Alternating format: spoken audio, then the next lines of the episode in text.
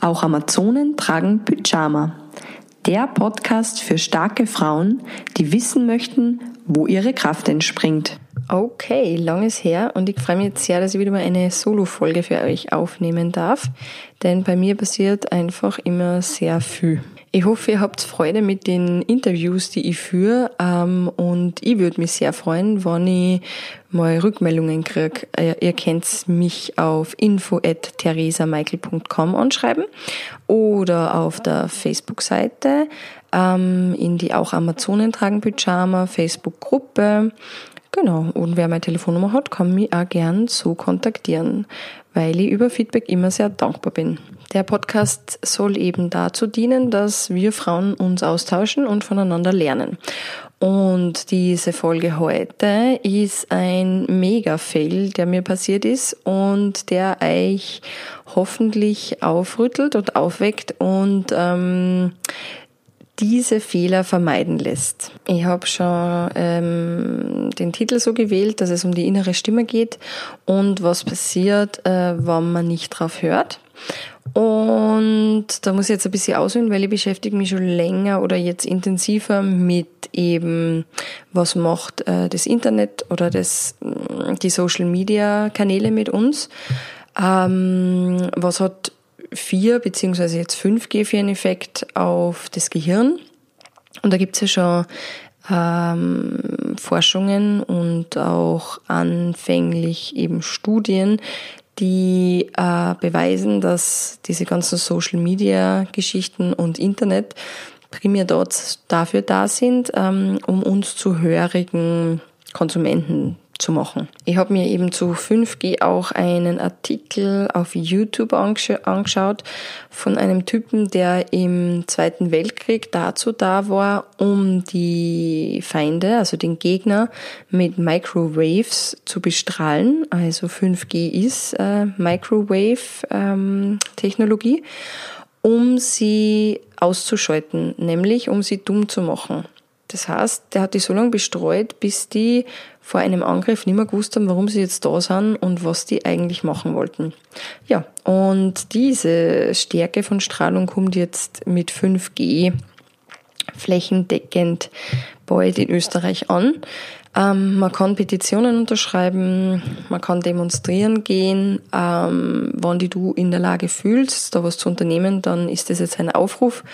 Und ja, äh, aber was ich euch eigentlich erzählen wollte oder will, ist, dass ich ähm, vor ungefähr zwei Monaten von einem E-Bike erfahren habe, äh, ein Turn, das ist eine Firma, die was normalerweise Klappräder ähm, konstruiert.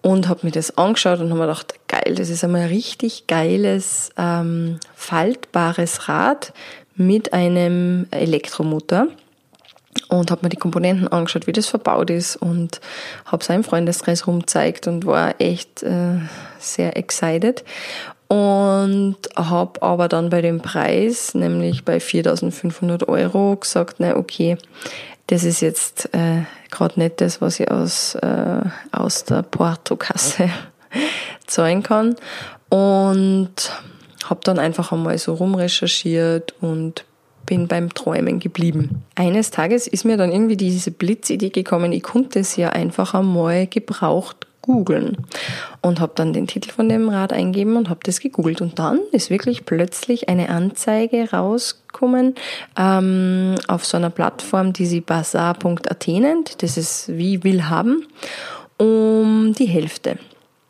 Da habe ich gedacht, geil, das ist ein richtig geiles Angebot und habe das recherchiert und ähm, habe dann Kontakt mit dem Verkäufer aufgenommen. Der hat sich gleich zurückgemeldet und hat mir alle meine Fragen beantwortet und da ist dann rausgekommen, dass er ähm, in Wien gelebt hat und aber jetzt nach Schweden übersiedelt ist, äh, weil er Sales Manager bei einer ja so einer Landwirtschaftsmaschinenfirma ist und das Rad ist jetzt bei ihm in Schweden.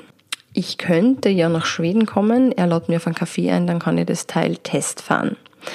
Ähm, wir haben einige E-Mails hin und her geschrieben, ähm, bis zu dem Punkt, wo ich gesagt habe, äh, dass es mich äh, anhand dieser Summe stresst, ähm, weil ich noch nie so viel Geld übers Internet ausgeben habe.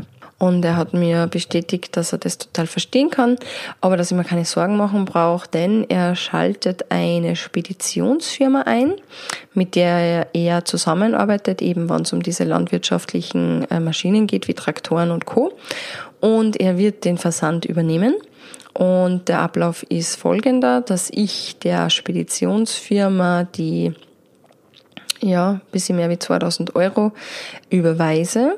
Die schicken mir das Rad zu. Ich habe dann drei Tage Testphase und wenn mir das Rad gefällt, dann bekommt er sein Geld und wenn nicht, dann holen die das ohne Probleme wieder bei mir zu Hause ab und überweisen mir mein Geld zurück. Gut, und anhand dessen habe ich mir dann doch auch mit meinem Freundeskreis abgecheckt, das ist einmal ein richtig sexy Angebot und da kann gar nichts schiefgehen.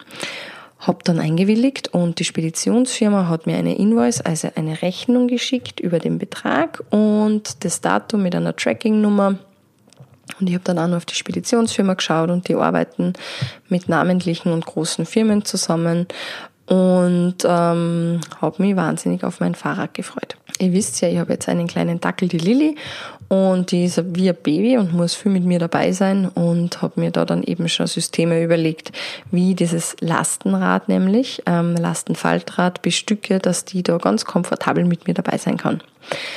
Ja, habe dann meine Fahrräder, die ja jetzt nicht mehr brauche, auch online gestellt und verkauft und ähm, mich erkundigt wegen Versicherungen und Co. Äh, ich habe dann eine Woche Wartezeit gehabt auf das Rad und bin von Tag zu Tag aufgeregter worden. Ich habe mich einfach wahnsinnig gefreut auf das. Und dann war der Tag X da und ich bin um 6 Uhr aufgewacht und habe mein Handy auf Ton, also auf Lautstärke gestellt, weil normal habe ich es immer auf lautlos, damit ich ja nichts von der Spedition versäume und die das wirklich an dem Tag auch liefern können. Habe auch keine Aufträge angenommen, sondern war ready für mein Lasten-E-Bike. Ja, und irgendwie liege ich dann am Nachmittag äh, am Wasser und habe irgendwie mehr und mehr ein komisches Gefühl. Habe schon zwei Tage davor ein komisches Gefühl gekriegt, ob denn das jetzt wirklich wahr ist, ob mir sowas Wunderbares, Tolles wirklich jetzt passiert. Und habe dann angefangen, den Verkäufer zu kontaktieren und es ist nichts zurückgekommen. Dann haben wir gedacht, okay, der ist busy. Ähm, das nehme ich jetzt meine persönlich. Und an dem Tag X, wo das Fahrrad kommen hätte sollen, ähm, haben wir gedacht, ich schaue mir jetzt einmal das Impressum von dieser Spedition beziehungsweise von dieser Landwirtschaftsmaschinenfirma an. Und die Landwirtschaftsmaschinenfirma, wo er Sales Manager ist, war offline. Die war nicht erreichbar und die Speditionsfirma hat kein Impressum. Gut, äh, und dann haben wir gedacht, na gut, ich mache jetzt den Schritt und rufe bei dieser Speditionsfirma an, was natürlich Kosten bedeutet, und rufe da an und dann ist diese Telefonleitung einfach tot. Und dann habe ich gewusst, super, da passiert gerade was, was man Kleinanzeigenbetrug nennt und ich werde gerade ziemlich verarscht. Ja, ich bin dann auch gleich zur Polizei und habe das angezeigt und die haben mich nur angelächelt und haben gesagt, wenn das nicht 500 Mal in Österreich passiert, so was ähnliches oder über diesen Verkäufer, dann können die nichts für mich tun. Habe bei meiner Bank angerufen, ähm, die können auch nichts für mich tun, da ich es freiwillig mit IBAN überwiesen habe.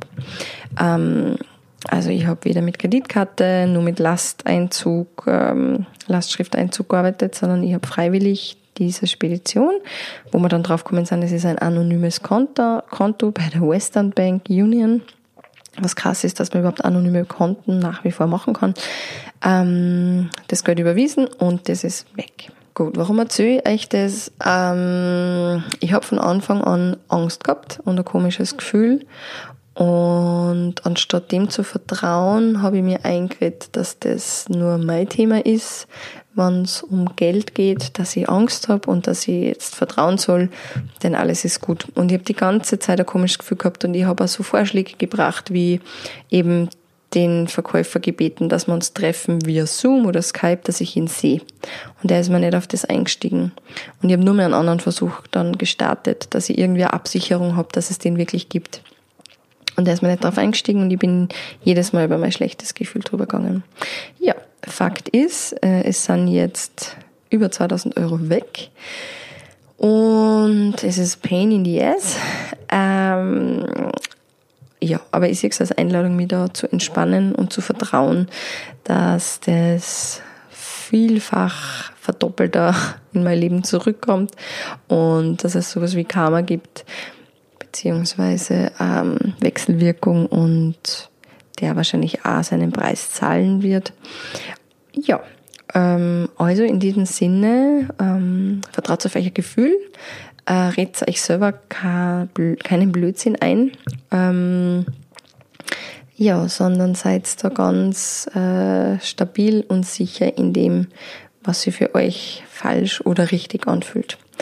In diesem Sinn einen wunderschönen Sonntag und bis bald, denn nächste Woche geht der erste Teil von einem supergeilen Interview mit einer supergeilen Frau, nämlich Eva Klampfer, aka Lilith, einer Musikerin, ähm, on air.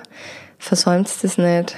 Äh, das ist eine mega bereichernde Person und wir sprechen über den Diätwahnsinn, äh, über Weiblichkeit, über weibliche Rundungen, ähm, über Selbstliebe, aber auch über Body-Shaming.